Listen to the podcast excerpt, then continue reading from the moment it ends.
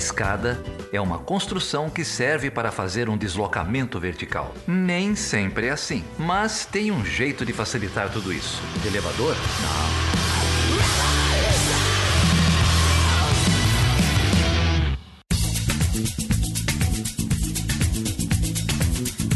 Então, Carol, prazer receber aqui duas amigas Estou te apresentando para elas. Duas amigas que eu não vejo faz tempo. As duas lá do Instituto Nacional de Ciência e Tecnologia para Estudo dos Estados Unidos, o INCT-INEU. A gente está aqui com a Neuza Bojiquian. A Neuza é pesquisadora do INCT INEU e é a apresentadora do programa do YouTube que o, que o Instituto tem, que é o Diálogos INEU. Tudo bem, Neuza? Como é que você está? Tudo bem, Geraldo? Tudo bem, Carol? Muito prazer estar aqui. Agradeço o convite. É, eu acompanho Escada desde o início, né? A gente, inclusive, coloca no relatório, né, que, que os pesquisadores estão sempre ali uh, produzindo bastante conteúdo, né? Eu acho que é um tremendo bom programa. Parabéns aí pela iniciativa e você que segura, você, o Felipe, agora a Carol e a Débora. Muito obrigada. É, o INCT Neo foi um dos responsáveis aí por eu me aproximar do Felipe, né,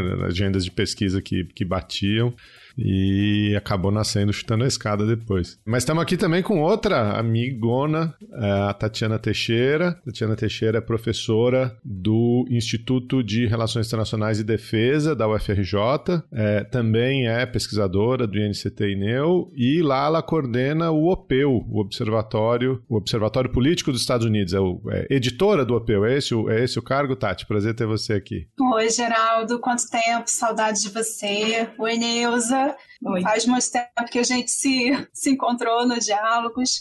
Prazer, Carol. É, exatamente, é editora, mas coordenadora, o que você quiser chamar, tá bom. O importante é que as pessoas visitem o, conheçam o hotel e o nosso trabalho. Ah, e eu queria dizer, eu, enfim, é, falo para todo mundo, para os meus alunos do, do Estando Escada, acompanho também desde o início, sou super fã, acho que é um dos melhores podcasts que tem hoje sobre política internacional e, enfim, não só sobre isso, né? Vocês também tratam de temas da agenda doméstica, então super recomendo. É verdade, a Tati é ouvinte desde lá do comecinho, já, já trouxe convidado para cá, apresentou a gente para uma galera. Só fugiu de ser entrevistada, né, Geraldo? Só, é isso? É, tá demorou quatro anos, sala. mas ela chegou, chegou.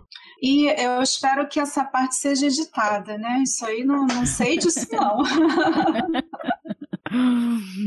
Não, aqui é naming and shaming.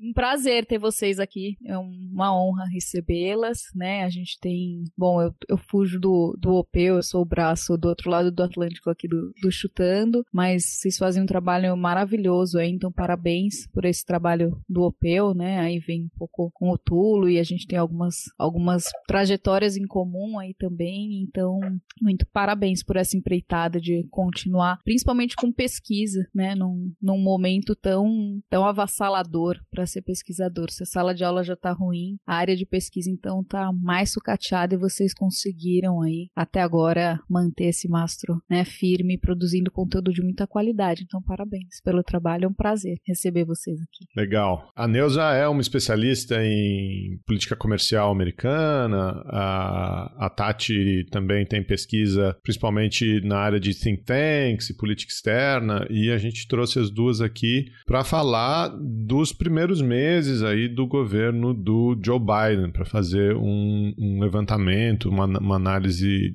inicial aí dessa, dessa conjuntura aí da política americana. A gente fez um programa aqui uh, logo do, depois da eleição, né? Quando as coisas ainda estavam se delineando. Depois a gente teve atentado no Capitólio, aquela confusão ali da posse. Mas uh, já temos aí mais de 100 dias, né? Os americanos falam muito dos 100 primeiros dias do governo, etc. Já temos aí mais de 100 dias uh, com algumas iniciativas, com algumas iniciativas de, de, de política externa uh, sendo remendadas, com algumas iniciativas importantes de política doméstica. Por onde vocês querem começar, gente? O que, que tem chamado a atenção de vocês nesses 100 primeiros, cento e poucos primeiros dias é, do governo Biden? É, foi, foi no dia 29, né? Que foi o. Então, é, 29 de abril, né? Que, que fez 100 dias, então tem mais 30 aí, né? Então são, são 130 dias que a gente está aqui comemorando. Eles dizem que é. Lá nos Estados Unidos dizem que é o período de lua de mel, né? É, essa é a ideia. Então, eles chamam essa coisa de lua de mel e, e porque dizem que depois é que começa o, o jogo, né? Para valer. E, e, e, mas aí tem os apoiadores lá do Biden que já estão falando, né, né? Por exemplo, tem o, o, o ex-governador da, da Virgínia, né? O Terry McAuliffe, McAuliffe, acho que é isso que pronuncia, nunca sei o nome dele direito, mas enfim, ele disse que se, se continuar, se o Biden continuar no, no caminho, né? Que ele está indo, que ele está seguindo, no curso que ele, que ele começou a seguir é, e fazendo então as coisas direitinho, né? Essa lua de, mel, lua de mel vai chegar no quarto aniversário de casamento. Então, olha só como ele está otimista, né? E aí a gente já viu que passado os 100 dias já começou a ter uh, as questões que dividem, né? Entre os democratas, né? Mesmo lá dentro, que tirar junto com o, os republicanos. Então, eu acho que, que esse essa marca aí dos 100 dias é uma marca que a gente estava esperando que fosse, né? Depois do caos que foi o Trump, né? Então, chegar o Biden, um mais, né? Um cara mais sensato, calmo, inclusive fala, né? Ele tem uma questão oral, né? De oralidade, então ele, ele tem que falar com pausas, né? E aí a gente começa a ver que, que realmente já, já mudou, nesse aspecto mudou, né? E ele fez, ele já, já chegou fazendo, né? Ele conseguiu a aprovação do plano de estímulo, né? 1,9 trilhão, isso daí foi um, entregou né, um grande resultado, né? Tudo bem, pode ter uma comparação com o, o Trump, que também aprovou um pacote, é, em 2020, mas enfim, mas ele conseguiu isso. Ele fez a distribuição das vacinas que ele tinha prometido, ele deu andamento lá nas políticas de infraestrutura, as questões de creches, né, questão de educação, ele também conseguiu apresentar políticas, né, mudança, mudança climática, quer dizer, uma outra, um outro ponto da agenda que ele né, apresentou políticas para isso, então, é, e, e, outras é, também prioridades, né? Além dele ter entregue isso, né, tem todo aquele conforto. A mídia está do lado dele, né? E quando você vê isso, uh, e aí você pergunta, né, para um jornalista, bom, o que, que você viu de diferente quando, né, chega o Biden, o governo Biden? Eles já dizem assim, os jornalistas, bom, a gente já começou a ter reunião de imprensa e que, que, que era uma coisa que eles já não tinham mais, né? E, e, os tweets não tem erro, né? Então, assim, não tem aquele monte de contração. E, e enfim, isso parece que que deu essa marca para esses 100 dias, uns 100 dias mais calmo, com todo o caos, com todos os problemas que o país está uh, enfrentando, então o Biden está enfrentando. Mas o, o, a presidência não poupa ninguém, né? não poupa nenhum presidente. Se a gente for pensar que, que os presidentes vão se revelar no caos, vão se revelar nas crises, né? e não na agenda que eles mesmos preparam e que eles apresentam, né? a agenda que colocam para ele. Então acho que agora é que começa, e agora já está começando com alguns eventos aí que a gente viu, questão, né, Israel-Palestina, por exemplo, agora, que, que já começa a haver divisões, né, cobranças é, para ele, né, então começou, agora começou o jogo. Eu vou aproveitar, completando algumas coisas que você falou, é, que eu acho que foram bem legais. É, primeiro, eu acho que é isso. Biden ele chega e ele já traz uma tem um efeito psicológico muito grande, né? Além é claro do, do plano que foi aprovado, enfim, que você falou que realmente foi uma grande vitória democrata, mas Biden é, ele traz esse impacto psicológico interno e externo também, com uma sensação, é, uma percepção de normalidade, né? Que era algo que faltava e assim ficou muito mais a sensação, a presença ficou muito mais ausente depois da, daquela invasão ao Capitólio, né, no início, 6 de janeiro. É, ele traz normalidade, traz estabilidade, traz uma previsibilidade muito importante, né, tanto dentro de casa, como já falei, quanto entre os aliados e parceiros, sócios, enfim. É, nesse momento, a agenda dele, por conta da, da pandemia, né, os desafios mais imediatos trazidos pela pandemia da Covid-19, fizeram, naturalmente, né, que Biden se concentrasse nas questões, dentro de, de toda a agenda dele, nas questões que eram é, mais imediatamente relacionadas com a saúde, né, com as questões de saúde, tanto da pandemia quanto é, da saúde em geral nos Estados Unidos. A gente sabe que tem ali uma série de problemas é, quanto os impactos dessa pandemia na economia. Né? E o plano dele é, assim, trata muito diretamente disso, né? principalmente na política externa, quando ele trata da política externa da, da classe média. É, então, eu acho que a gente vai se concentrar um pouco nesses, assim, nisso, né? tudo voltado, por exemplo, quando a gente pensa em, em educação, ele tem uma, tem uma série de coisas que merecem é, a atenção dele, por exemplo, a dívida estudantil é, dos estudantes universitários universitários, né, que terminam a, o ensino superior é, com dívidas altíssimas, isso foi uma coisa que ainda não entrou nem, pra, nem na mesa ainda, porque a concentração em educação era o debate sobre a reabertura das escolas, né, que foi algo que ele é, começou a fazer, conversando com o sindicato dos professores, e aí foi abrindo, mas isso ainda é, é algo a ser resolvido. É, antes da gente avançar nas outras áreas, enfim, coisas que foram cumpridas ou não cumpridas, eu acho que tem um, um, outro aspecto que também me chamou muita atenção nesse período. É, a Neuza mencionou a lua de mel, né, que é uma coisa é, muito comum em todo início de governo, mas na verdade, é, primeiro, Biden ele tem agora uma média de 55% de aprovação, é, é muito bem vista a condução, a gestão dele em relação à pandemia. Mas em relação a outras áreas, como por exemplo a migração, é, já é mais complicado, né? E, enfim, a gente sabe que é um tema bem sensível. É, Trump não ajudou muito nesse aspecto. É, Biden entrou no governo é, desfazendo várias medidas de Trump nessa área da imigração, mas não, não deu para avançar muito, porque, enfim, são muitas agendas é, ambiciosas e pesadas nesse momento. Então, como eu disse, a concentração ainda é na, na pandemia. Mas, voltando a, enfim, aquele ponto da, da lua de mel, a relação com, no plano doméstico, a gente já, já, já viu, já deu para saber o quão profunda é a clivagem hoje política nos Estados Unidos. Porque é, esse plano é, que você mencionou, Neuza, você lembra, ele foi aprovado sem nenhum voto republicano, não é isso?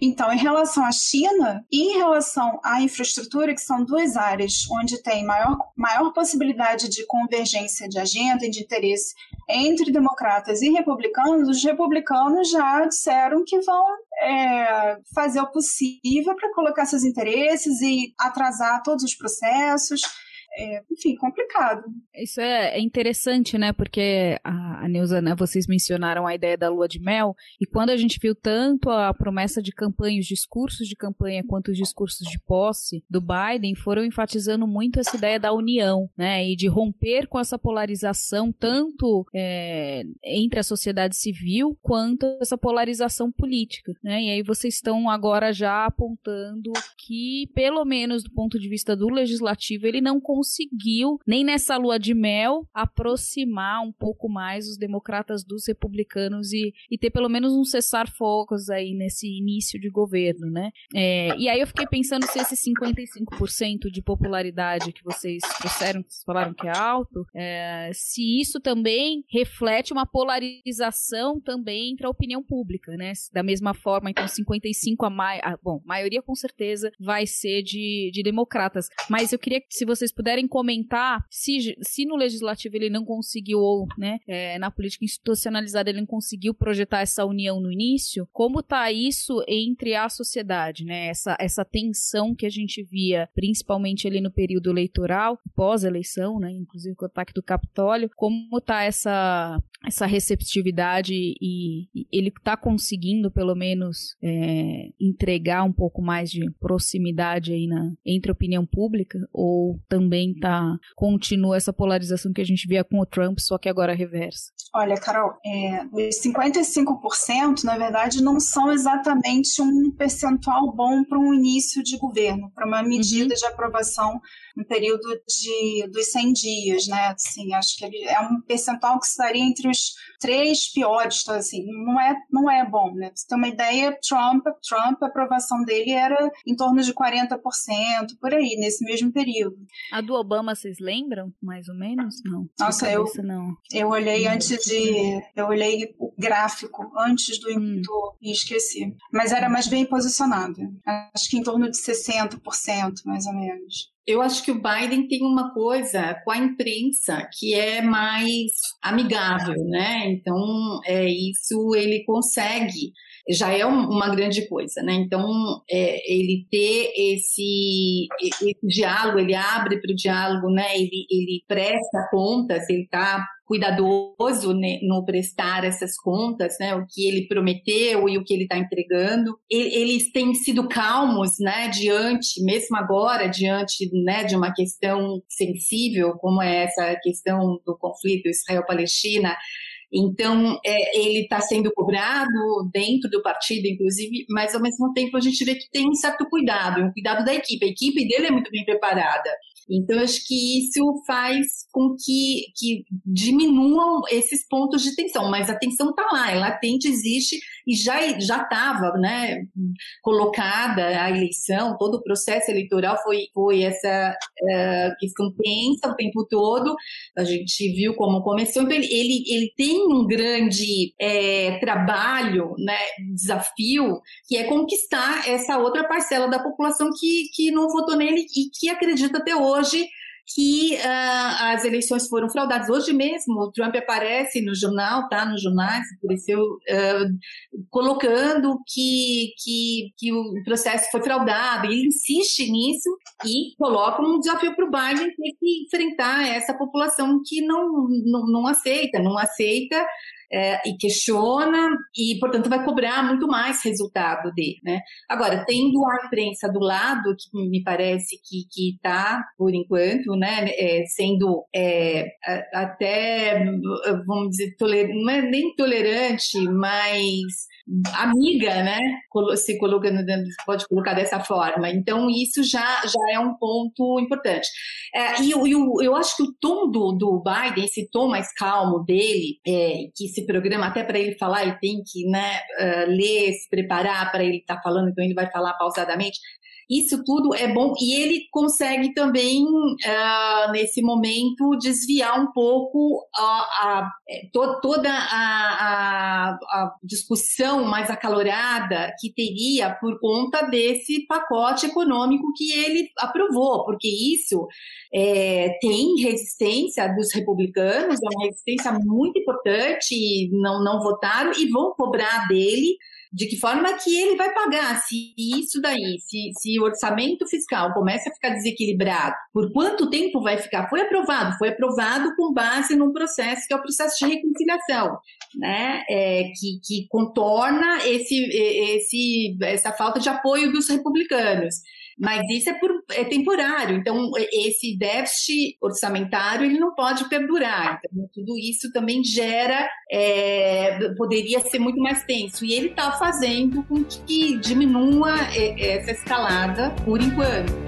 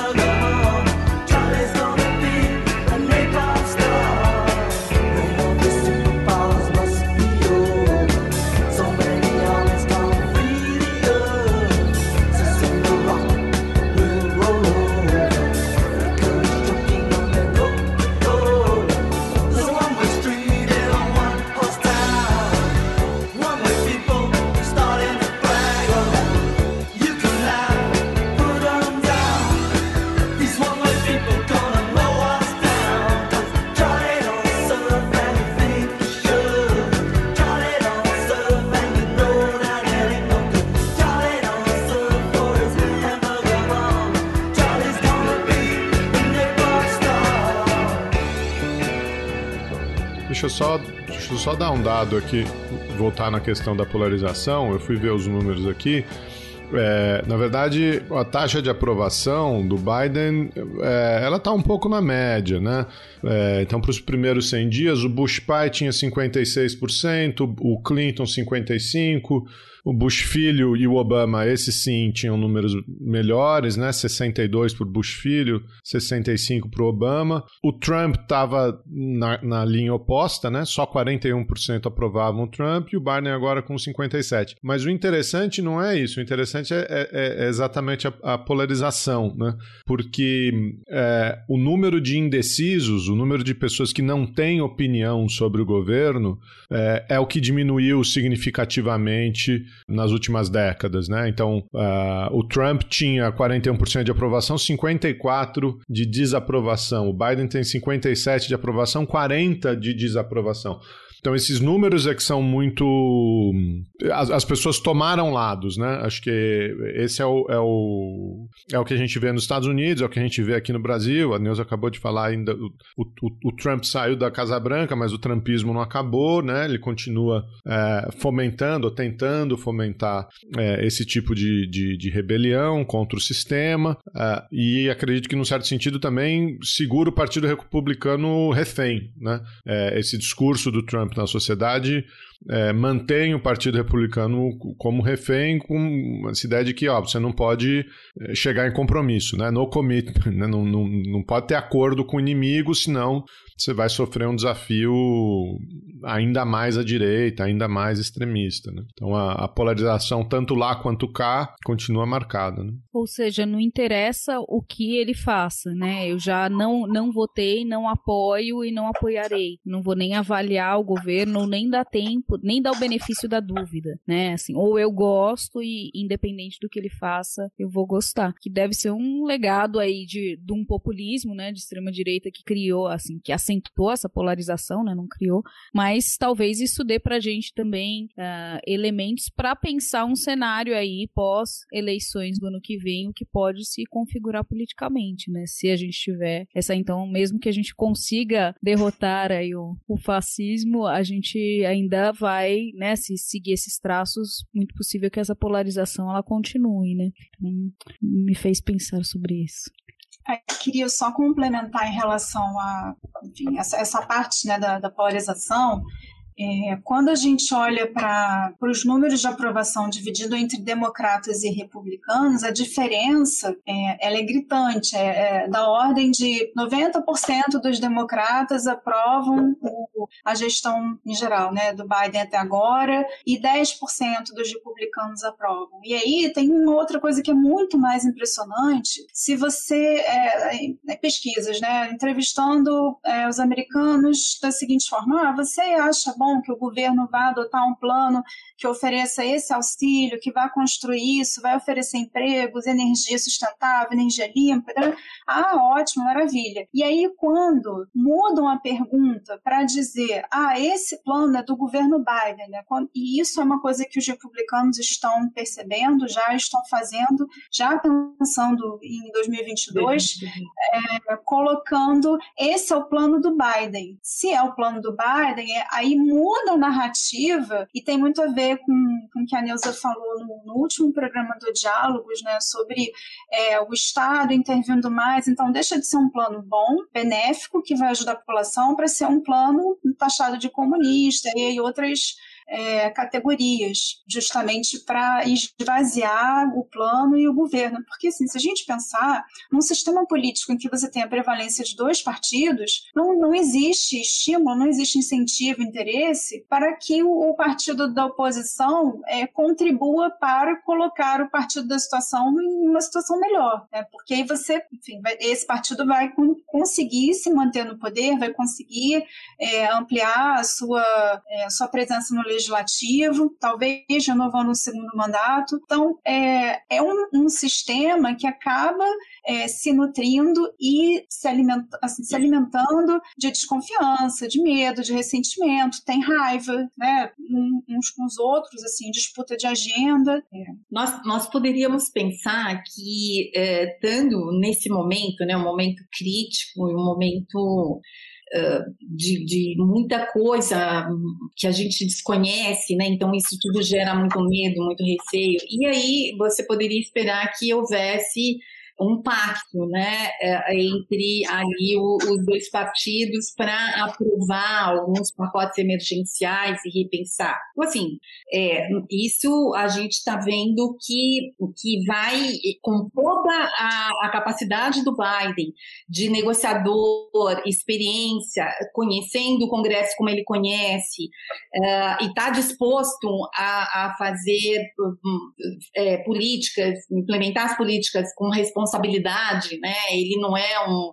não, não pode pensar, não dá para falar que ele seria irresponsável ao ponto de, de levar o país, deixar ir para 2030 ou 2028, se ele estivesse terminando um segundo mandato. Então, assim, é, como que ele deixaria isso? Então, mesmo ele sendo essa pessoa que, que poderia estar uh, tá levando em conta uh, os interesses de outras partes, então, para fazer essa negociação, olha, hoje conto com vocês aqui, amanhã eu vou também é, lembrar disso e, e, e, ser companheiro, e a gente não, não vê ele, ele né, avançar, então não está não tá tendo perspectivas até o momento. E, e quando você olha para a economia, né, então quando o Biden pega a economia, é, é uma taxa de desemprego altíssima, altíssima, né, 6,3%, é, é, quando de desemprego, né, no que estou falando de, do desemprego. Então, assim, como que, que ele vai, né, o que se espera dele né, diante desses problemas? Né? Quase o dobro da taxa de desemprego de um ano antes, que foi né, 2020. Você tinha 3,5% ali de taxa de desemprego. E aí você, é, tudo bem, e era né, uma performance outstanding, né, totalmente é, fora do comum, né? Era um nível mais baixo em 50 anos, né? É, quando chega abril, a gente viu, abril de 2020, um, um período mais crítico, muito crítico, chegou a 14,7% o nível de desemprego, né? Só comparado aí, uh, fazendo uma comparação, eu sempre uh, olho para a grande recessão, uma crise tremenda, né? Que está fresca ainda na cabeça das pessoas, poderia fazer essa comparação.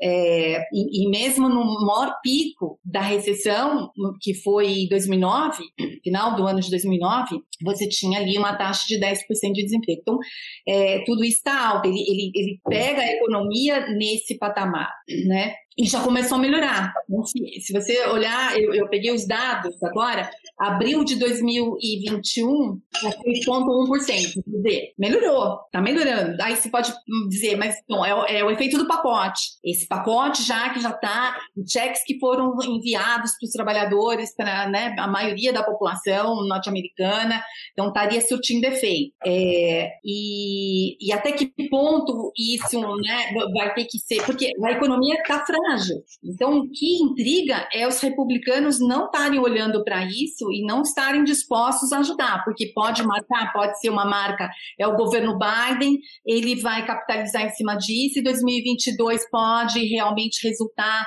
em algo positivo para os democratas, de novo, né, eles estão fazendo essa conta. E é claro que tem a preocupação, porque esse pacote trilionário que está sendo aprovado, né, que, que, foi colocado já na economia, com todos os, o segundo e o terceiro pacote, que também já foram apresentados, isso tudo passa agora, então dá um total de 6 trilhões de dólares na economia. É muito dinheiro. E os, e os, os republicanos estão dizendo, isso vai gerar inflação, isso vai ter que aumentar a taxa de juros, juros. Então, tem todo um efeito, vai ter efeito nas, nas economias dos países emergentes. Então, teria todo um efeito. É claro que há controvérsias, há um argumento contrário, né?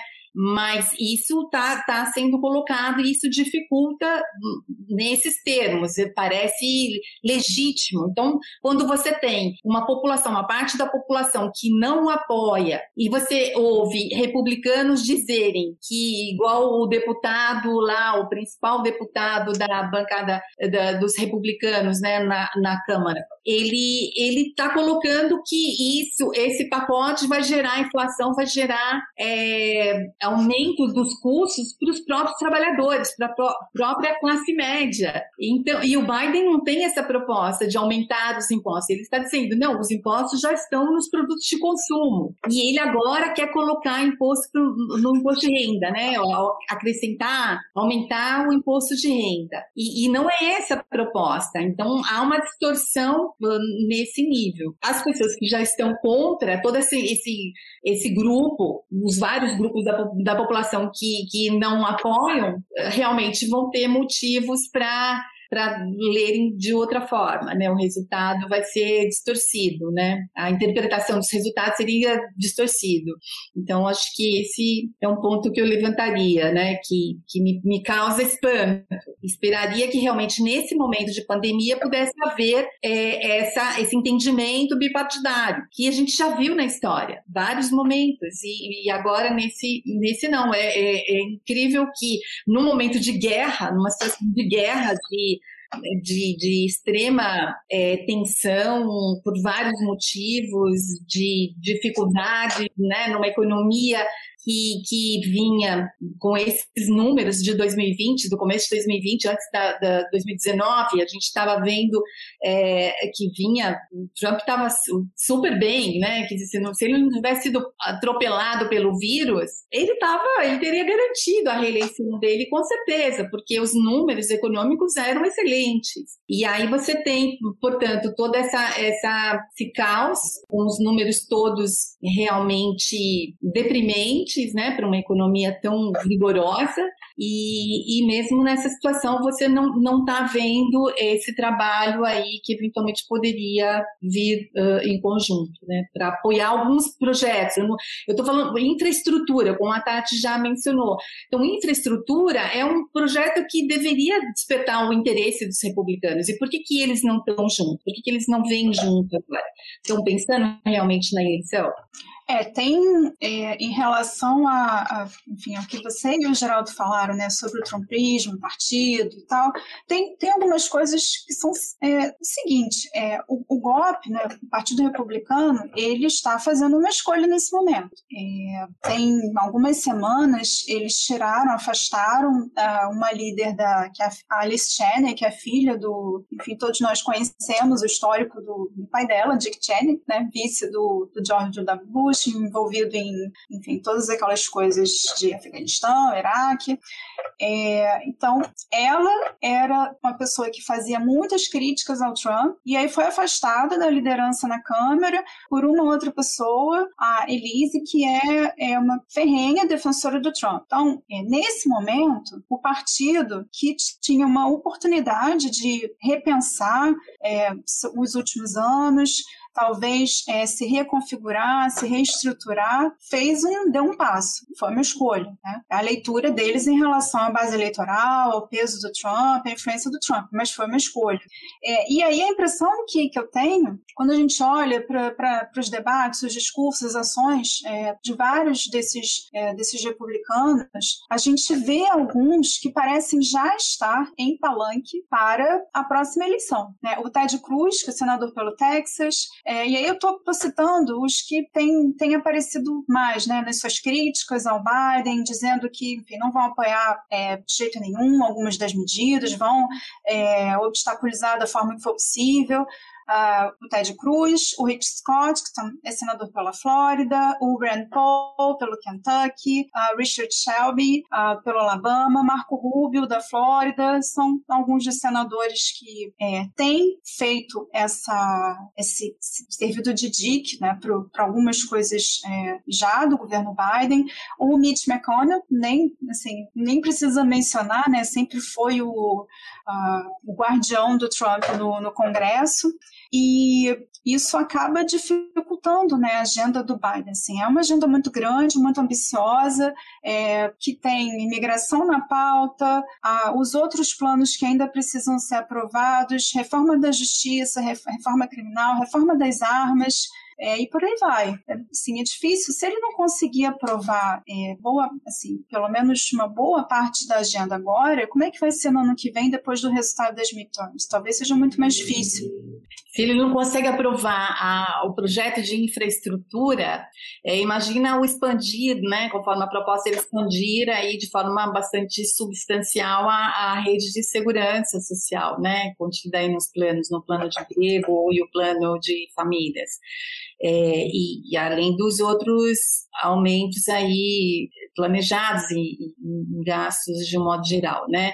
Então eu acho que esse, esse é o grande o grande ponto, a, a agenda verde dele, tudo isso é, é, que ele ele precisa negociar porque ele não consegue contornar esse instituto, né? Essa essa ferramenta do, da, da reconciliação no Senado, ela é, tem os, os limites. Ele não, ele não vai poder usar para passar, por exemplo, aprovar a agenda verde né, é, ele, ele passa para quando é lei orçamentária.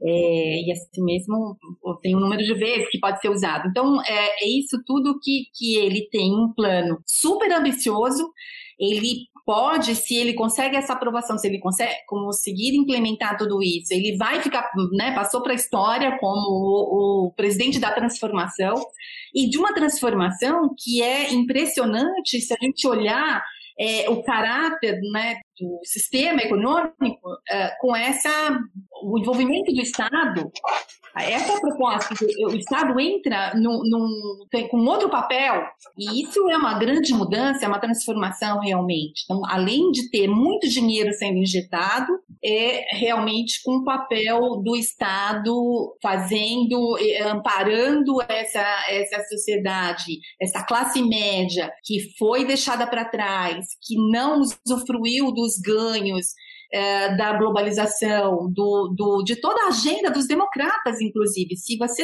é, presta atenção no discurso do Blinken, do secretário de Estado, o Anthony Blinken, ele fala, ele faz uma meia-culpa, dizendo que é, a, a, política externa do governo Biden vai ser uma política externa para a classe média. E por que, que ele fala exatamente isso? Isso é uma grande novidade, porque fazem uma comparação, inclusive, com o Clinton, que é um, um presidente muito associado a, a, ao foco do, do, Clinton na classe média, nem ele usou o termo, né? Porque o Biden usa o termo, ele coloca, esse é um emblema, imprimiu essa marca, uma política externa para classe média. Por quê? Essa classe média que foi capturada pelo, pelo Trump e, e que está cobrando, que está questionando. Então, para que, que vai fazer mais acordos? Para que, que vai entrar nas instituições multilaterais? Quem é que vai ganhar com isso? O Biden tem outro desafio, que é isso. E ele poderia ter um apoio dos republicanos aí para realmente é, avançar em acordos de cooperação, né, pelo menos aí com os aliados, para que realmente recoloque os Estados Unidos aí nesse papel que, que eles reivindicam, né, de liderança e, e dando aí com isso uma um chega para lá na China. E, e nem nisso ele está conseguindo realmente uh, esse apoio que, que poderia ser esperado nesse momento. a gente está enxergando dificuldades, embora eles estejam otimistas, embora eles estejam eh, com energia, a, a equipe dele, você ouve, você pega nos discursos, realmente tem ali uma uma sensação de, de confiança, de, de tão otimistas que conseguiriam avançar. Mas realmente o que a gente percebe nesse momento é uma disputa bastante grande e, e, e que mesmo nessa, com essas características de um governo como o do Biden, a gente está é, tá vendo que, que ele vai realmente encarar. E essa classe média, uma coisa interessante é que essa, essa ideia de quem é essa classe média, a gente inclusive tá, estaria se perguntando, né, que classe média é essa? É a classe média de lá de trás, do comecinho de 80, ou é a classe média de hoje? Essa classe média que não, não consegue é, bancar os seus próprios custos, né? Tudo bem, podemos aqui que, é, colocar em discussão quanto que ganha, qual é a renda dessa classe média e quanto bastaria para essa classe média, porque a classe média é o quê? É um, é um extrato social que tem que é medido pela renda ou é medido pelo consumo, pelos hábitos de consumo, né? A gente poderia voltar para isso para discutir o a, qual seria esse, o que, estaria por trás dessa, qual é a orientação por trás desse emblema, uma política externa para essa, essa classe média e até que ponto teria apoio interno. Você está ouvindo Chutando a Escada, um podcast de política internacional e divulgação científica em relações internacionais. Para apoiar este projeto, acesse chutandoaescada.com.br barra apoio.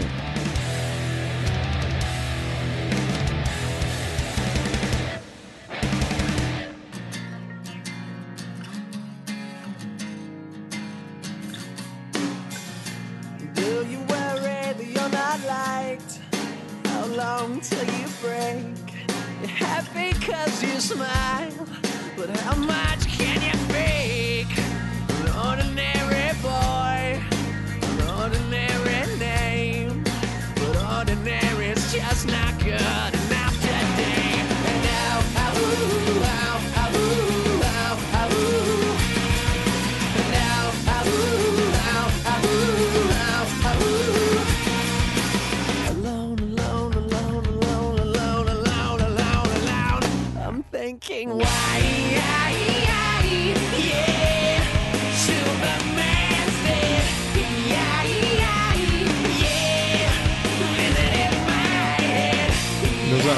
nessa sua última fala, você mencionou é, duas coisas que eu acho que a gente tem que explorar um pouco mais, e até em, primeiro uma, depois a outra que uma é a relação com a China, que talvez seja o tema mais importante dessa política externa da classe média, não só de uma política externa da classe média, mas também de uma política estratégica, de uma política de segurança e, e enfim, né, de alianças multilaterais, etc. É, e talvez um dos poucos temas em que haja um mínimo de consenso entre republicanos e democratas, ou que republicanos não vão se opor tanto, é, enfim, a, a iniciativas de, de mais confronto. É, o outro tema que a gente pode deixar para daqui a pouco é a agenda verde, né? O, o Green New Deal, enfim, não sei como estão tá, se fazendo essa tá se fazendo essa tradução. Mas no caso da, da China, se por um lado uh, o, o, Trump fez muito muita postura, né? É, falava grosso e aí ensaiava uma guerra comercial, punha tarifas em alguns produtos, em outros não, e enfim, deixava o mercado uh, meio nervoso. O Biden sabe também que essa retomada.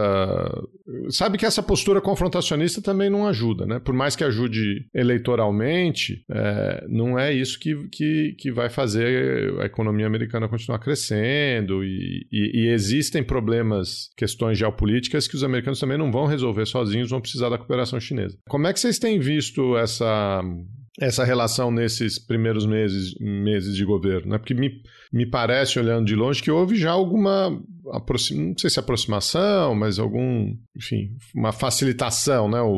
Não sei se distensiona, tensionar é uma palavra, não sei se menos tensão na relação, né? alguma coisa assim. Eu, eu acho que a China, é, nessa questão aí comercial, depois a Tati pode falar é, questão, outras abordagens aí, né, outras questões que estão envolvidas, mas uh, a questão comercial com a China, eu acho que o Biden, ele, é, até agora, a gente não vê diferença, porque, por exemplo, quando você mexe com o mercado, essa guerra comercial, essa coisa um, o tempo todo tensa, imprevisível, errática, chega e, e coloca ameaças, é, implementa mesmo a, a, a, barreira tarifária, então isso aquilo era real, não era só uma ameaça, e, e dentro da equipe do, do Trump a gente via que tinha vozes é, ali que se contra, né, contrapunham, então um, uma equipe o secretário do Tesouro estava de um lado, o assessor econômico, os assessores econômicos, o Peter Navarro era um, mas o próprio secretário de Comércio, ou, ou o, o, representante de comércio, né, o Lighthizer. Então você vai vendo que ali tinha um grupo que, que não, não tinham as mesmas opiniões, então eles se confrontavam, é, então havia uma, uma dividida ali dentro da equipe, e, e por conta disso gerava toda essa tensão. Muito bem, foi feito o acordo, o acordo dele, do, do Trump ainda, não, de, não derruba as tarifas, eles não, não mexem nisso, e o Biden chega e também não mexe nisso. E pelo visto não vai mexer, porque isso daí é, é o que a gente está falando. Ele vai colocar a, a, política externa dele para a classe média ela está muito uh, ligada na política comercial, e é uma política comercial contra a China, cheia de barreiras, cheia de defesa comercial, é, e, e, que já eram usadas em outros governos, principalmente no Trump, foi usado, e que ele vai continuar usando. Ele já deixou isso claro, dizendo que vai que vai usar desses recursos. Então, o que me parece, Geraldo, é que tem um lado dele, do Biden, que aí é uma diferença grande para o Trump, que é a abertura para o diálogo. Mas é como se tivesse assim, ó, vamos imaginar que tem aqui, nós estamos falando agora de, de barreiras tarifárias em nome é, de um comércio justo, porque a China não estaria sendo justa, não estaria praticando regras aceitáveis dentro das normas, essas normas que foram desenhadas por essa ordem internacional norte-americana, né, na liderança, e, e aí por conta disso, então justificaria esses remédios amargos contra a China ou mesmo essas é, não só as barreiras, barreiras tarifárias, mas as barreiras não tarifárias também, e punições. Então, é muito punitiva, é uma política muito punitiva o tempo todo contra a China. Então, é, isso me parece que o Biden não vai mudar, ao mesmo tempo que ele chama a China para conversar para outros aspectos. Vai, vão ter questões de segurança, a própria questão do meio ambiente, vai ter que cooperar a China, eles vão buscar a cooperação da China. E é como se tivessem dois mundos. Olha, agora nós estamos nessa mesa de negociação negociação, aqui nessa a gente vai conversar, vai se entender. E ao mesmo tempo nós vamos usar as nossas armas de defesa comercial realmente para dar um basta, né, ou punir de alguma forma e beneficiar quem? Beneficiar supostamente essa classe uh, média interna, né, doméstica norte-americana. É, complementando, Neuza, é, falando da China, tanto da China quanto da política externa para a classe média, né, a gente já conversou sobre isso, devia ser uma política externa é, para a classe média contra a China, né, é, o que Biden diz, primeiro, ele é um pragmático. Né? Então, vamos conversar onde houver é, interesse comum e onde não houver, não vamos conversar se não houver possibilidade. Né? Biden diz, a diplomacia está de volta, os Estados Unidos estão de volta, mas coloca segurança econômica passa a ser segurança nacional. Isso está definido. Ele, assim, não só nos discursos dele, nos artigos até agora, é, ele divulgou uma, um guia, né? Seria um, uma, uma, minuta, não sei, né, de uma potencial da, da, futura estratégia de segurança nacional. E, enfim, a classe média nesse documento, é, e aí tem essa, você falou de uma diferença, né, o que seria diferente, especial nesse, nessa política externa agora, é que a classe média ela aparece em, boa parte do documento. Eu estou bem curiosa para ver a versão integral da Estratégia de Segurança Nacional, porque quando a gente olha para do, do, do, do Obama, por exemplo, é, tem uma assim, muita sensação de déjà vu, né? aquele mesmo repertório é, que a gente já conhece de democracia, comércio, é, direitos humanos, e aí a classe média ela não aparece dessa forma como aparece nesse documento do Biden. E pensando na China, toda essa, toda essa estratégia ela vai ser voltada para melhorar as condições em casa para os trabalhadores, os, os trabalhadores e os cidadãos americanos. Isso significa que toda a agenda de política externa é, está voltada para lidar com isso. Então, as agendas ou desafios que o governo Biden vê pela frente, como meio ambiente,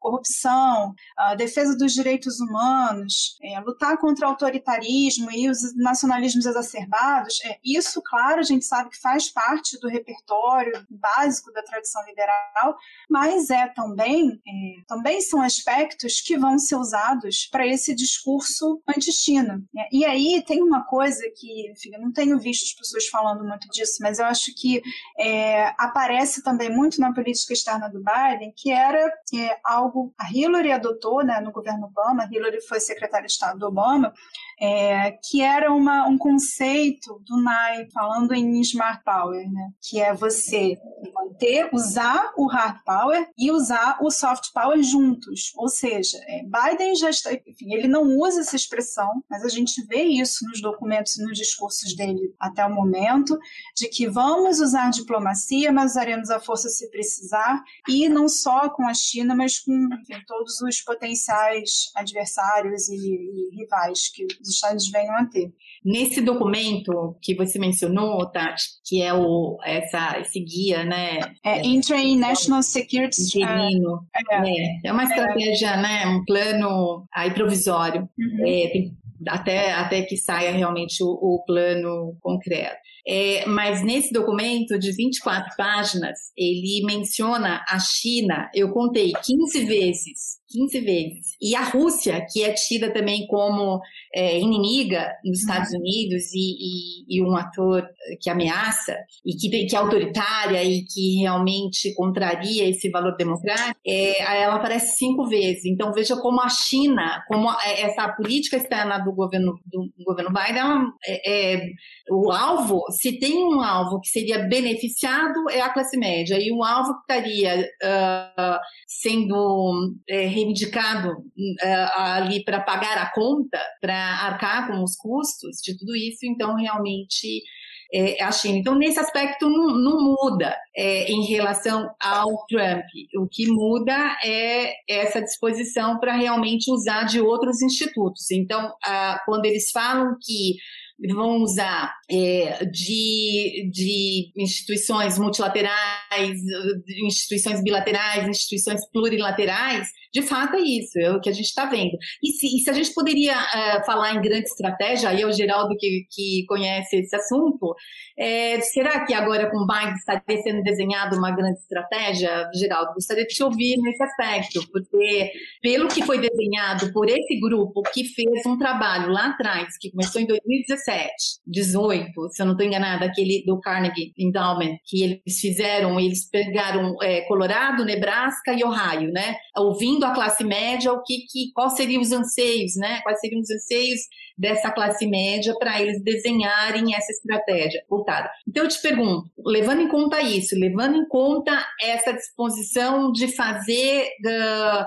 alianças, de se reaproximar dos aliados tradicionais, ao mesmo tempo que senta com a China para conversar questões que são de interesse mútuo, questão ambiental, por exemplo, a gente poderia colocar, e ao mesmo tempo usa dos expedientes unilaterais de defesa comercial. Então, isso é uma grande estratégia? Seria uma grande estratégia? Então, Neuza, eu, eu vou dar um pitaco aqui porque, enfim, faz algum tempo que eu não, não acompanho esse tema com, com a seriedade que ele merece. Mas o problema de você falar uh, de uma política externa para a classe média é que, quase que por definição, políticas externas não são feitas para a classe média, né? Se você pega lá uma definição clássica de, de política internacional, a gente está falando de grandes conflitos, de, é, de diplomacia, né? O pessoal fala de high politics, de questões geopolíticas, é, que, a, a, não serem temas muito específicos, que não têm um impacto direto para a classe média, né? A não ser que você, você esteja falando, sei lá, de um de um conflito na Armênia e aí você vai num grupo focal de imigrantes armenos ou né, coisas assim, né? enfim, os conflitos que a gente teve ao longo do século XX, sei lá, a queda da União Soviética, o lobby polonês, os imigrantes poloneses nos Estados Unidos eram um, um focus group super importante para o Clinton, mas porque, enfim, você tinha lá toda né, a quebra da União Soviética, a relação da da Rússia com a Polônia, etc. Então, por um, por um lado, isso. Por outro lado, são questões que estão no âmago do sistema internacional, então são questões que estão no âmago da estrutura capitalista do sistema, né? Então, como é que você vai favorecer a, a, a, classe média americana ou proteger a classe média americana dentro desse sistema liberal, globalizado, uh, em que as empresas vão, vão sim montar suas cadeias de produção globalmente, né, para tentar extrair uh, o maior benefício possível, o maior lucro possível? Quer dizer é difícil, né? Num certo sentido, o, o problema da política externa da classe média não é, não é com a China, é com a Apple, é com o Google, é com a, a sei lá, a Ford, é com, né? São essas empresas que estão fazendo outsourcing, que estão terceirizando, que estão. É... Então, a não ser que você consiga fazer mudanças né, em condições estruturais, é, é muito difícil. Você pode ter um, enfim, né, um, esse, um jogo de botar a culpa no outro, ou é, medidas de, de, de subsídios, de incentivos fiscais, que vão distorcer um pouco a relação comercial para tentar proteger determinados grupos à custa de outros grupos, né? É, é, essa é, é a grande política ali, a política doméstica mesmo. Então você dá um incentivo, você dá um subsídio, você protege alguém mas esse dinheiro está saindo de algum lugar, né? Então, enfim, eu é claro, né? Existe, enfim, você citou aí esses, esses projetos, essas entrevistas, mas é, eu acho que é, é, muito mais muito uma questão de branding, é, né? A política externa da classe média do que um, alguma coisa funcional, né? Ou, ou estratégica, enfim, acho que é um é um pouco isso que a gente tem que a gente tem visto. É como, vi, como vimos aqui no Brasil no outro extremo também, né? É, ah, a política externa agora é a política externa dos brasileiros e vai resgatar o isso aquilo, não sei o que, mas que tudo bem, que ganho prático né? a população tem. Não tem nenhum, ah, tem um brasão do Brasil no, no passaporte ou na placa do carro. Quer dizer, é difícil a gente separar bravata de. Ou, no caso do Biden não é bravata, mas enfim, é a questão também é como conciliar, é, como eu disse, para mim isso parece contraintuitivo, principalmente se o mesmo governo que defende a sua classe média diz que, que pretende reativar, restabelecer, restaurar a liderança e a hegemonia dos Estados Unidos. Então eu, eu não consigo é, perceber exatamente como vai ser possível alcançar com sucesso, é, alcançar sucesso nessas duas vias ao mesmo tempo.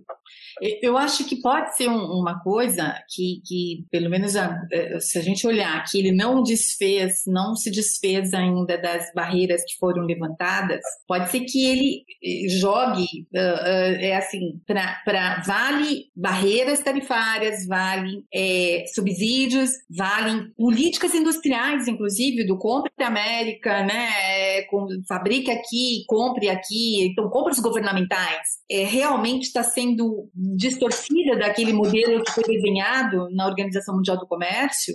E, e então essas regras valem para os Estados Unidos e enquanto não valem para a China, enquanto não valem para os outros países. Então, me parece que pode ser que eles vão começar a usar desses institutos, baseado realmente em leis internas, então, a, a, a segurança nacional, se, se esse é um caso de segurança nacional, coloca-se uma barreira por conta desse desse né, esse motivo. E enquanto que para a China não coloca. Então a, a, é, quando vai fazer uma política de é, aproximação ou, ou, mesmo de negociação ali cooperação para contra um terceiro. Então a Europa e Estados Unidos se unindo é, supostamente para boicotar uma empresa de tecnologia de infraestrutura de redes chinesa. E, e, usando o, o, argumento de que é, é, colocaria em risco a segurança dos países, porque o governo chinês estaria envolvido na Huawei e, portanto, poderia estar tá, é, tendo informações estratégicas, roubo. Uh, então, Neuza, né? mas essa, de novo, ela não é uma política externa da classe média, né? Ela é uma política externa. É um, ela é uma política de segurança, né? E dois, ela é uma política das big techs americanas. Ela não é uma política de.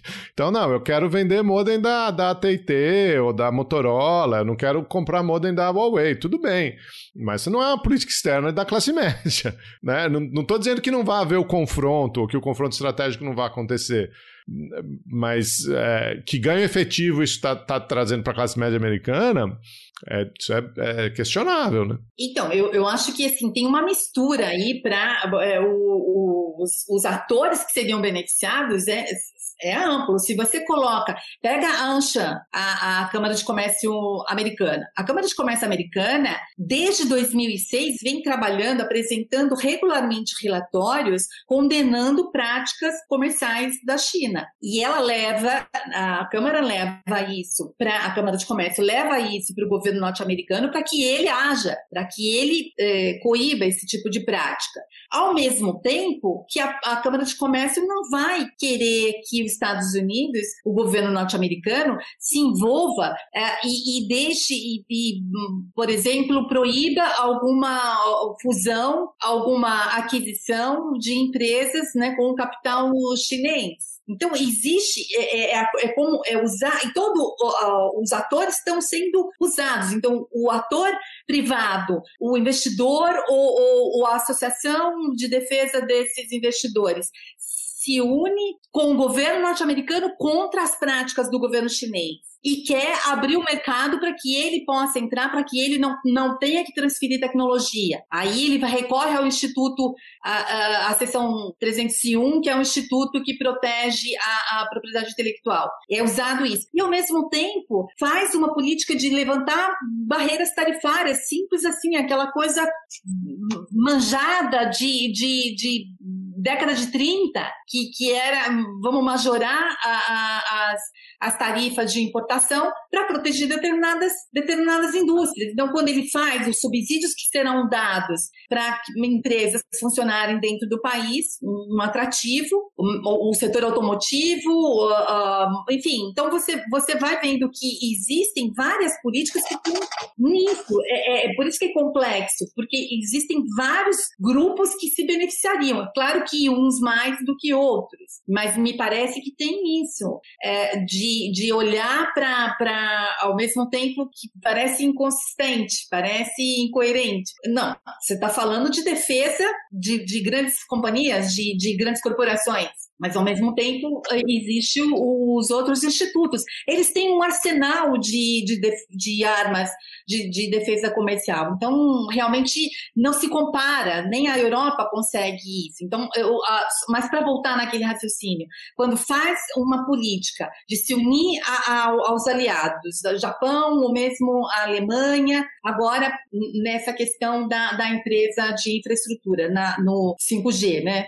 Por que, que a Alemanha vai acreditar nesse argumento que está sendo usado pelo governo norte-americano de que ela não deveria confiar numa empresa que supostamente está ligada, está vinculada ao governo chinês, sendo que ela também já foi alvo de, de, de espionagem e, e já passou por isso? Então, assim, qual seria a diferença? Né? Então, é, essa política de aliados, essa política de, de aproximação e de negociar, então, é, é, é geometria variável mesmo. Uma hora está junto, outra hora não está. As questões vão ser realmente. Tem a parte é, competitiva e tem uma parte que pode ser cooperativa.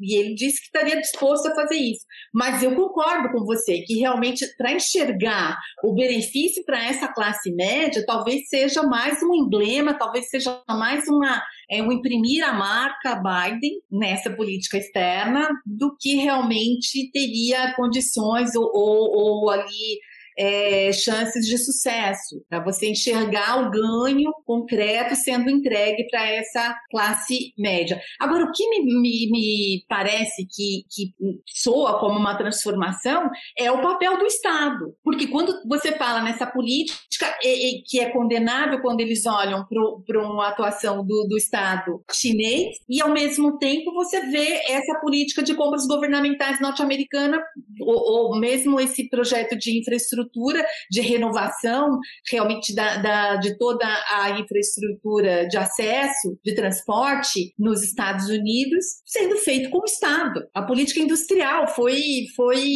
ressurgida, foi ressuscitada. Aí beneficiaria a classe média, mas só que pelo outro lado, né?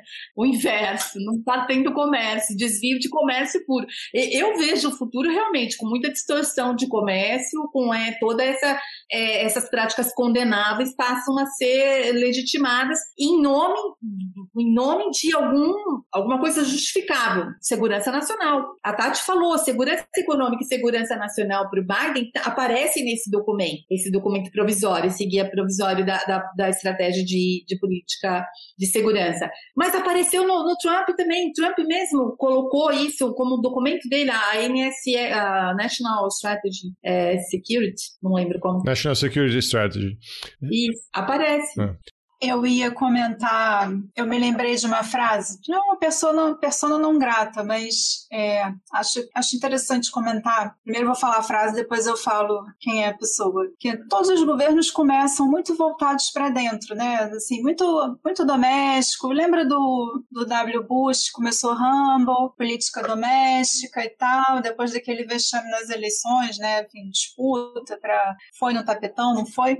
E aí veio 11 de setembro, e aí foi virou totalmente para a política externa, né? E aí o, que essa pessoa fala é isso vai mudar em relação ao Biden. Não, ele começa como tá bem voltado esse programa que você que a gente comentou, esse, essas diretrizes, você olha toda a parte de política externa, ela é toda relacionada de alguma forma com a classe média, com o cidadão americano. Isso é muito diferente, embora haja várias semelhanças né, em relação, a gente pensando aqui, tanto no Obama quanto no Clinton, mas nenhum, em nenhum dos outros dois, ah, das outras duas estratégias de segurança nacional, aparece dessa forma tão mesclada, né? E, e Biden, ele já falou isso várias vezes, né? Não existe mais essa divisão da política externa com a política interna. E aí, essa pessoa que eu estava mencionando, que é o John Bolton, enfim, né? Ele, diz, ele disse isso do Biden, né, num, num xiste, talvez. É, ah, ele está muito ligado, está olhando para dentro, política doméstica, mas tudo bem, isso vai mudar. Acho que aí é assistir cenas dos próximos capítulos, né? Não sei se com China ou com Rússia. Rússia, aliás, gente, é um país que nunca saiu desde fim da Guerra Fria, continuou sempre no, no sistema de alerta né, dos Estados Unidos, enquanto a China foi sofrendo uma gradação. É, é pode ser, né? Vamos ver o que que o o que, que o Bolton tem de sabedoria sobre é, a política americana.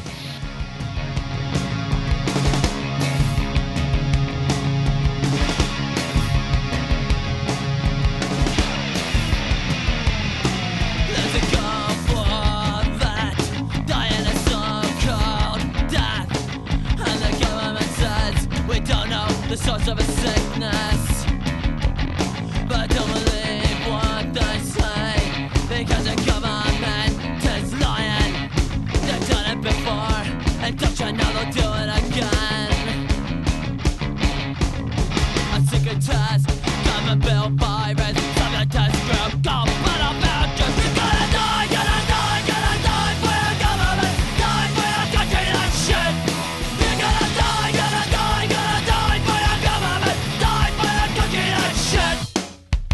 Mas é, acho que uma coisa que a gente mencionou é que existem problemas é, na ordem internacional que os americanos não vão mais conseguir resolver sozinhos, né? E mudanças climáticas sem dúvida nenhuma, é um deles. É, o Biden é, fez campanha né, com, com isso, esse, essa volta à ciência, esse, esse apelo à ciência não é um apelo só por conta da pandemia, né, mas também por conta é, do consenso internacional a respeito de mudanças climáticas.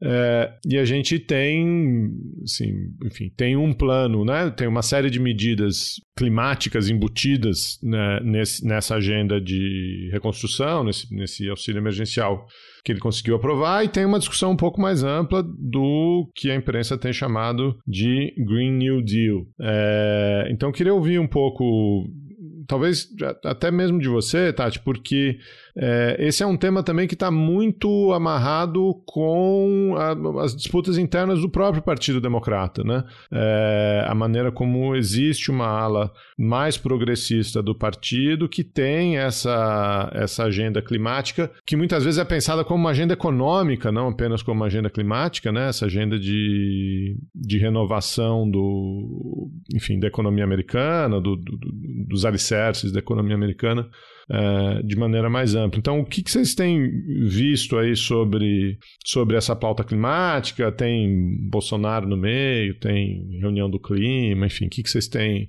tem visto em termos da, da política doméstica americana? Isso vai ser uma vai ser um outro tema divisivo com os republicanos. Já já começa né, falando isso. É, Biden quando logo quando ele tomou posse, é, entre as primeiras medidas dele, né, as ordens executivas que ele que ele sancionou é, estiveram a, a volta ao Acordo de Paris sobre o clima. Né, isso foi uma das medidas mais emblemáticas. É, Biden tem o seu czar, eles chamam, chamam assim, né, o czar para o clima, é John Kerry. Então, isso enfim, mostra que existe é, um envolvimento, né, um interesse uh, do, da legislação, da, da, da, gestão atual em tratar, enfrentar essa questão. É, o Kerry, uma outra coisa é, que é importante comentar é que ele faz parte, sim, tem um lugar no Conselho de Segurança Nacional sendo um, um, um enviado, uma pessoa especial, enfim, para tratar do clima. Então, isso coloca também o clima como uma, assim, está tudo muito, muito misturado, como é, Biden vem dizendo, né? Política interna, externa, economia, política, meio ambiente. E aí entra a China, porque a gente está falando também de uma, é, uma corrida, é, Neuza comentou isso, é, de inovação, ciência e tecnologia, pela mudança também de matriz energética. É isso. É, essa questão verde é, é uma maneira de criar novos empregos, é uma maneira de colocar a economia americana na vanguarda, algo que os Estados Unidos estão ficando para trás. É, a Alemanha está tá aí, é, enfim, cuidando da sua energia eólica, é, solar.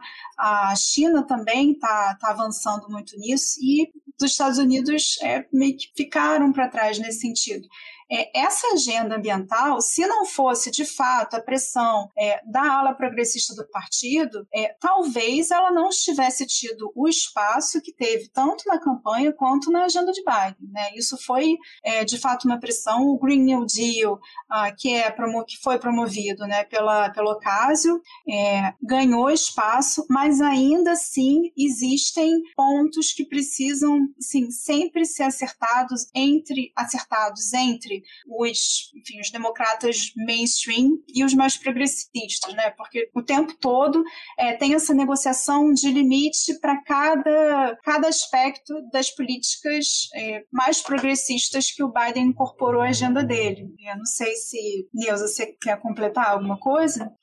Eu, assim, essa questão da, da, do Green New Deal, né, esse, esse novo pacto, é, ele, ele encontra resistência dentro do Partido Democrata, primeiramente, e, e com os republicanos, hum, hum, nem, nem diga, né, quer dizer, você vai desfavorecer todo, toda uma, uma agenda uh, energética que já vinha sendo trabalhada num, num, né, de, um, de um jeito, com, com investimentos, e aí você vai mudar isso agora.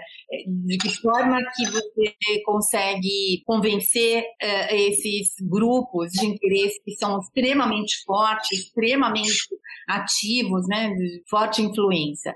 Então, é, esse é o, é o grande. É, a gente não, não dá para saber, são, são poucos meses, nós estamos falando de quatro meses de governo. Então, como é que isso vai ser lá na frente? Eu vejo bastante dificuldade nessa aprovação. E, e é um tema que divide, inclusive, os democratas. Se o Biden não consegue é, reunir plenamente os democratas, né, como é que ele vai avançar com essa, com essa agenda? Como é que vai tirar do, do, do papel é, ou, ou, passar dessas medidas que são, estão ao alcance do executivo somente e passe realmente para esse, é, esse envolvimento aí de congressos, tornando-se lei, né?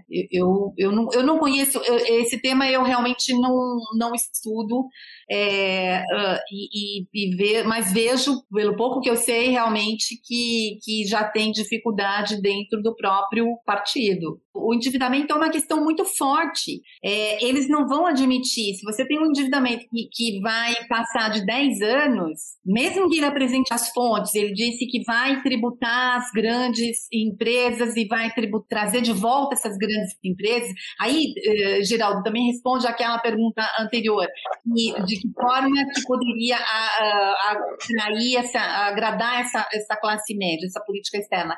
Se há um, acordos bilaterais ou acordos plurilaterais de forma que, que sejam é, apertem cada vez mais o cerco contra os paraísos fiscais, você, você tem uma você traz de volta a, alguma um, um, valor considerável aí de, de evasão.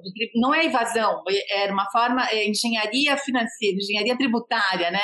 Ou planejamento tributário, esse é o nome, é o nome legítimo, tentando legitimar o que as empresas, as grandes empresas fazem. Então, se houver esse acordo, trariam essas empresas é, de volta. Mas, mas voltando para essa questão orçamentária de déficit é, fiscal, é, é, realmente o que pega. Então, quanto dinheiro que vai ser investido nisso para criar esses empregos e, e, como é que eles vão ser, vão, vão ser depois é, restituídos, esses investimentos que serão feitos? Em quanto tempo? Se é de longo prazo, vai, vai trazer retorno em quantos anos? Em quantas décadas a gente poderia pensar?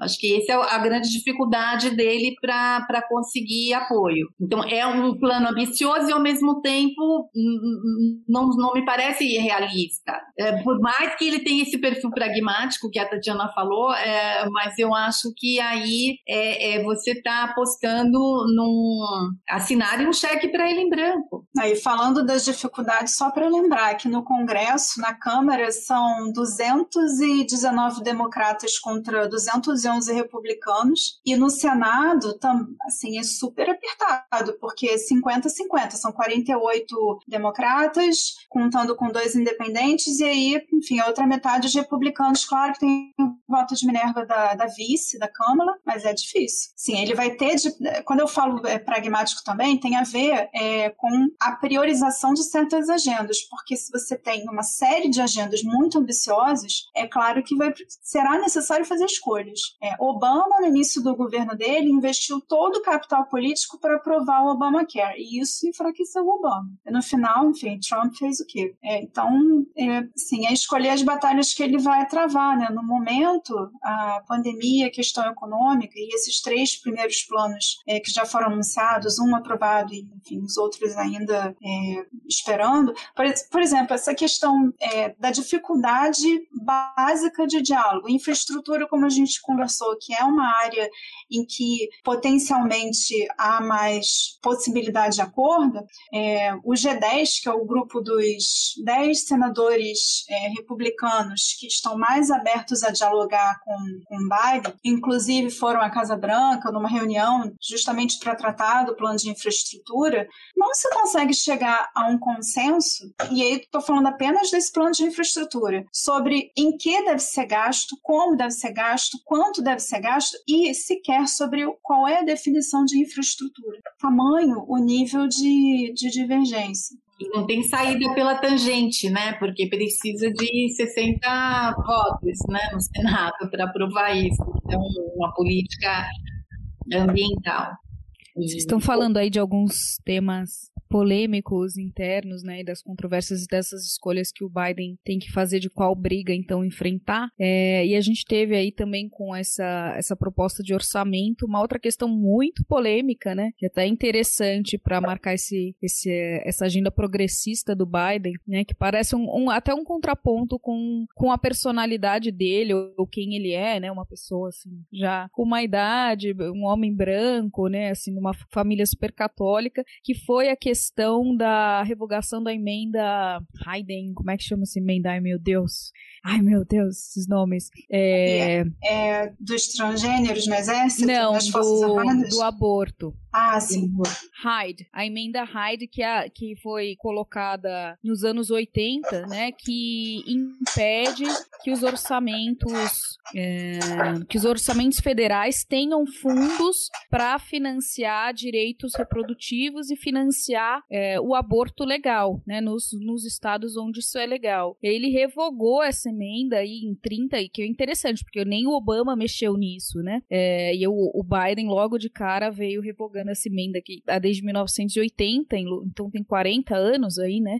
E que ela é muito criticada porque ela restringe é, o direito ao aborto a quem tem condições econômicas de arcar com isso, né? Então estima-se que um quarto das pessoas que têm o medical aid, o med aid, né, que é o, o, o serviço de saúde, quem tem os planos mais básicos, por exemplo, não tem acesso a isso. Isso tem levado a muitas pessoas, as muitas mulher, mulheres, né, a uh, conduzirem até o fim uma gravidez é, indesejada porque elas não têm recursos financeiros para arcar com um aborto legal, né? E aí essa revogação dessa emenda vem para poder é, disponibilizar recursos federais para subsidiar políticas públicas de direitos reprodutivos que permitam e que democratizem o acesso ao aborto, né? E que é algo assim extremamente delicado, né? Não é à toa que há 40 anos tem essa, essa regra em vigor e que ele veio e e, nessa proposta de orçamento dele já tem essa, esses recursos, né? É, então isso também acho que é muito para a questão principalmente dos direitos das mulheres, mas vale lembrar aí que nessa agenda progressista dele vem a, a agenda é, e os direitos das populações LGBTQIA+,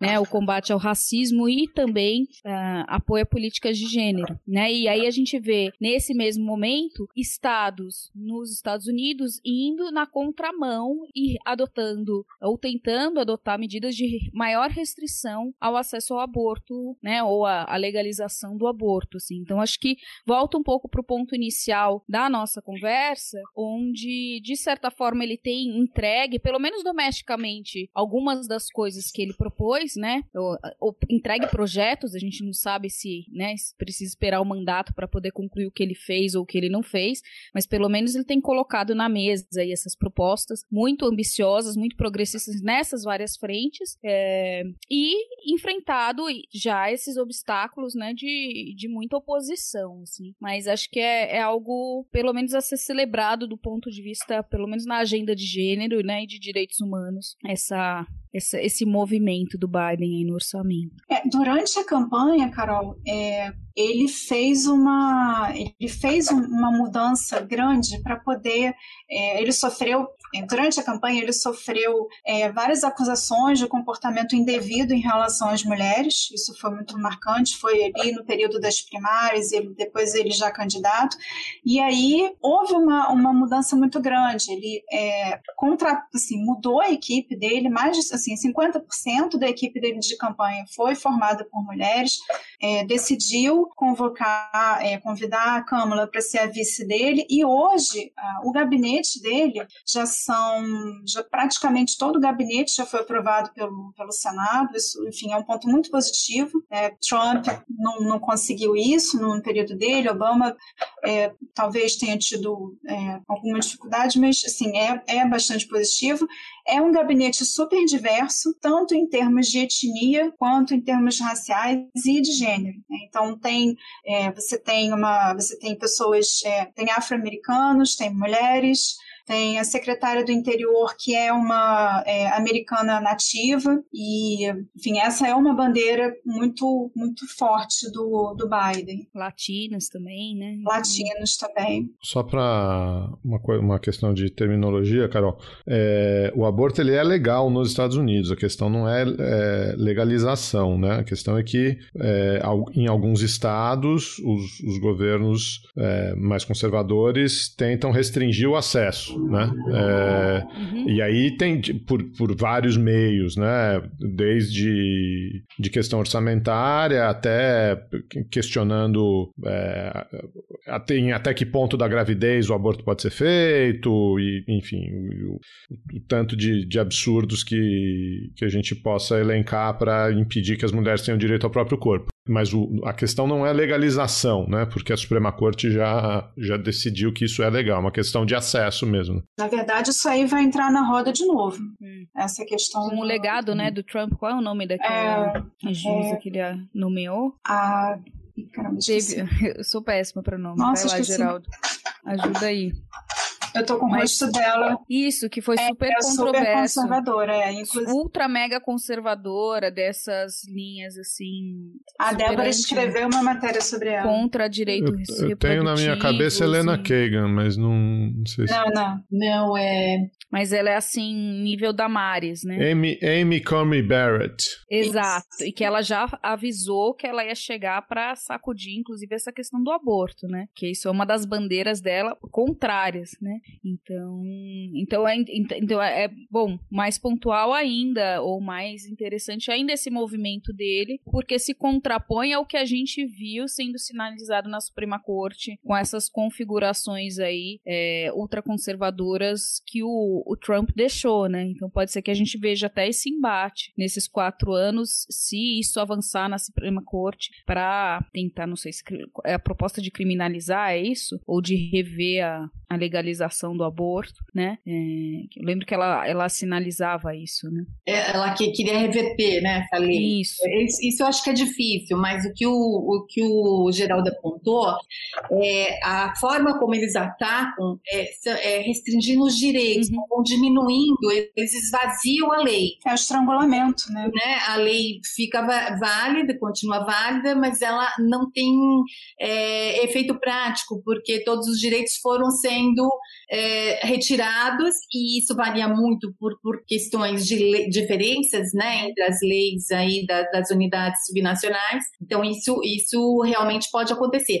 E, e, aí eu colocaria a questão que o próprio Biden é católico, muito católico, é praticante. Então, essa questão para ele é uma questão é, espinhuda. É, ele tenta, ele está tentando agora, no começo, a gente está vendo que ele já tem ficado, eu brinco assim, está querendo se esconder debaixo da mesa para não, não, não ter ser chamado a se pronunciar a respeito disso. Agora da batina, né? Isso, foi no Mississippi que teve essa semana teve alguma reversão, alguma alguma questão realmente de, de subtrair direitos da, das mulheres e, e, então como que ele vai se pronunciar? O Trump fez um, o legado do Trump no, no judiciário e aí ele mobiliza uma política judiciária muito forte, que, que são os, os equivalentes aos TRFs nossos, né, os Tribunais Regionais Federais, são, são republicanos que foram colocados, nomeados por ele, e são, são de, de direita, são de extrema direita. Então, isso realmente dificultaria a, a essas, essa agenda de, de, de, do, do, de parte dos democratas de avançar com esses direitos, de expandir esses direitos, né, das minorias, da, seja das mulheres, seja de, de, de etnias, enfim. Então, é, essa, essa é uma questão importante e que também vai exigir do Biden uh, uma, esse, esse perfil dele, né, de ser negociador, até que ponto conseguiria ali defender o, o, o, que ele, as prioridades, né, que o governo dele tem, tem é, escolhido, porque é essa é a ideia, a, a, ligação de política externa e política interna, ele quer fazer com que isso pareça que elas estão imbricadas, elas estão interligadas de uma forma realmente muito, muito forte, que você não consegue mais diferenciar o que é política interna e o que é política externa, esse, esse é o argumento dele, e, é, mas é, realmente até que, que ponto isso. Ai, agora me perdi também, já, já não, não, sei onde eu queria chegar aqui, já misturei aqui os, os papos. Mas, mas, enfim, eu acho que, que ele tem esse ponto que ele é católico, praticante, e, e a agenda de costumes vai também, pode também ser ser barrada. E ele não conseguiu. Não conseguiu. É. é porque, agora eu lembrei, é, ele, é, a, o governo dele tem selecionado essas prioridades uhum. e, e, tentando avançar com base nessa, nessa coletividade. É, ele, é, ele, é, católico praticante, mas ele, ele era vice-presidente e serviu quando o governo permiti, permitiu, entre aspas, né? Quando, quando o casamento entre pessoas do mesmo sexo foi, foi definitivamente aprovado nos Estados Unidos, existia uma lei, que era a lei de defesa do casamento, que os governos republicanos tinham passado e que o, o governo federal tinha que defender a lei na Suprema Corte, né? É, o governo Obama decidiu largar a defesa da lei, deixar ela caducar, deixar ela morrer. E o Biden serviu de balão de ensaio para isso, né? Antes do Obama assumir posição, ele, ele foi lá e disse: ah, acho que as pessoas têm que casar com quem elas quiserem e tal.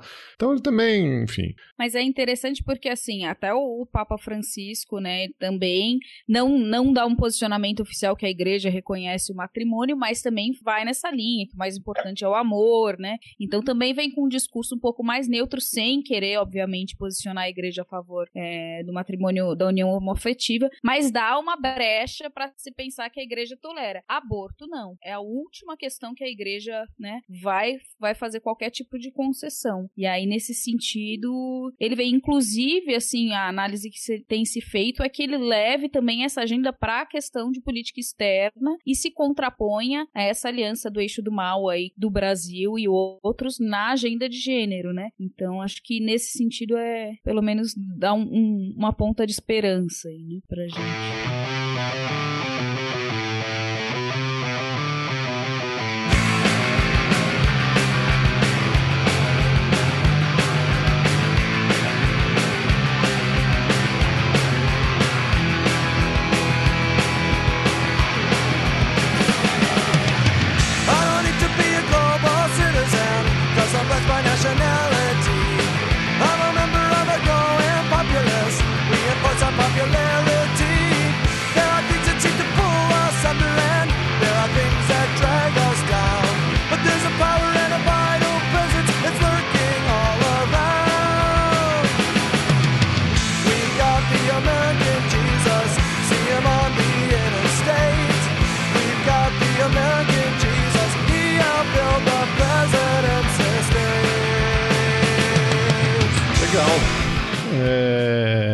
Queria agradecer vocês, o tempo, né? Da tarde.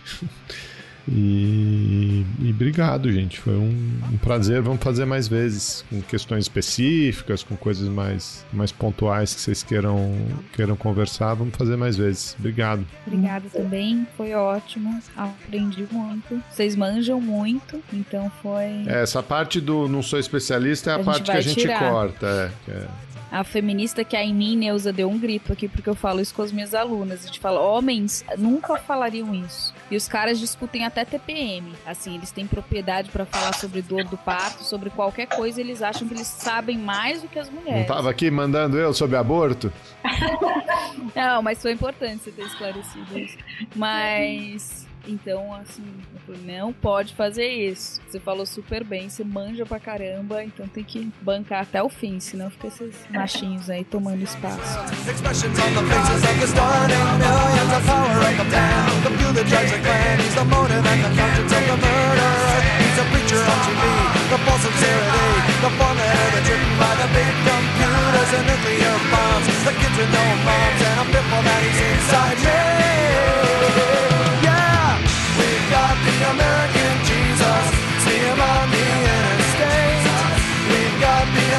American Jesus exercising his authority.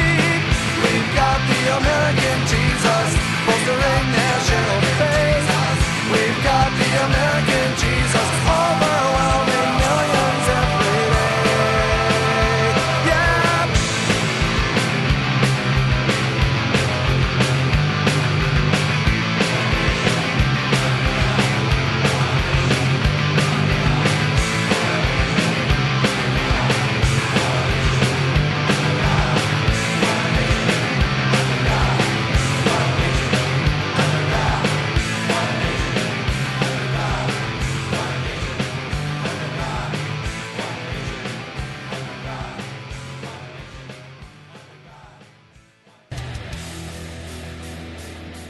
Você acabou de ouvir mais um episódio do Chutando a Escada. Para apoiar, acesse chutandoaescada.com.br barra apoio.